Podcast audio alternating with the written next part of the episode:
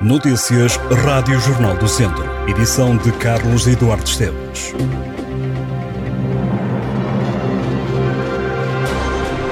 Arranca esta quinta-feira a programação de Natal organizada pela Câmara de Viseu. O feriado será marcado pela inauguração da iluminação da época com mais de 422 mil lâmpadas LED de baixo consumo que vão enfeitar 26 ruas, avenidas, praças, rotundas e igrejas da cidade. A inauguração está marcada para as 5 da tarde. Nessa altura vão ser ligadas as luzes. A iluminação dura até às 11 da noite. Além das luzes, o Rocio recebe também uma peça com 9 metros de altura que representa o globo, onde Viseu estará marcado com uma estrela.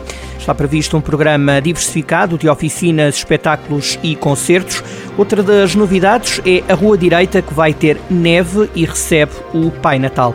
No Rocio vai estar ainda o Mercado Natal e é também do Rocio que parte o comboio turístico. Haverá seis viagens diárias no comboio que percorre as principais ruas da cidade.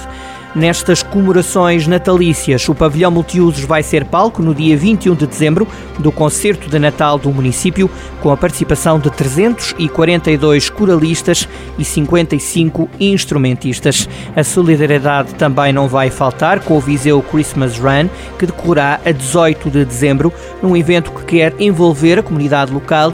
As receitas revertem para os lares de Santa Teresinha e de Santo António. Na noite de passagem de ano, o campo de Viriato recebe os Mundo II, Richie Campbell e Vitor Pires, a partir das 10h30 da noite de 31 de dezembro, num programa de entrada livre.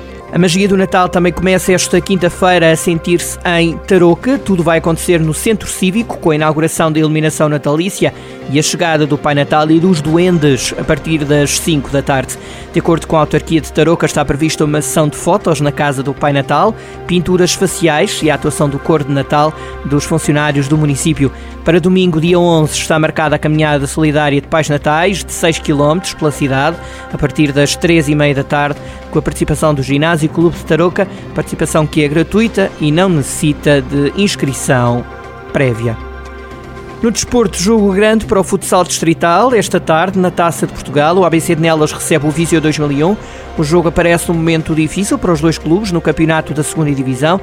Nem ABC de Nelas nem Viseu 2001 podem lutar pela subida e vão ter uma longa batalha pela manutenção. O jogo desta tarde é para a Taça de Portugal e só um pode seguir em frente. A partida tem início às 3 da tarde. No histórico de confrontos, o Viseu 2001 nunca ganhou ao ABC de Nelas, mas os dois clubes não se defrontaram na taça, apenas na segunda divisão.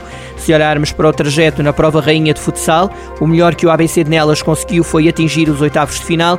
O Viseu 2001 já marcou presença nas meias finais da taça. Ainda no desporto, em handball, a Academia de São Pedro do Sul joga esta tarde contra o 1 de maio. Será o primeiro jogo depois da eliminação da prova europeia. A equipa sampedrense procura na primeira divisão de handball dar resposta ao desaire europeu. A Academia está em segundo lugar, a 4 pontos do líder Benfica.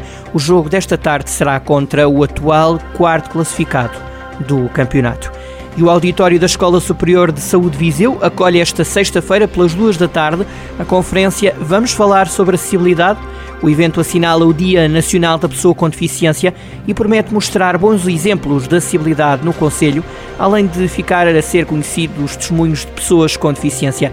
Nuno Cunha Leal, André Coelho, Cátia Marques e Henrica Moeto vão falar sobre boas práticas que passam pela acessibilidade no turismo, pelas obras que decorrem na Sé Catedral e que incluem a instalação de uma plataforma de mobilidade, pela cultura e por uma aplicação ao Walk Viseu que oferece visitas aos museus municipais da cidade.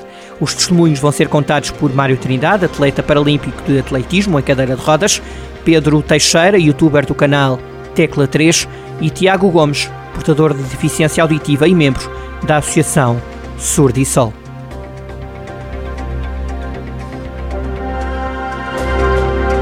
Estas e outras notícias em jornaldocentro.pt.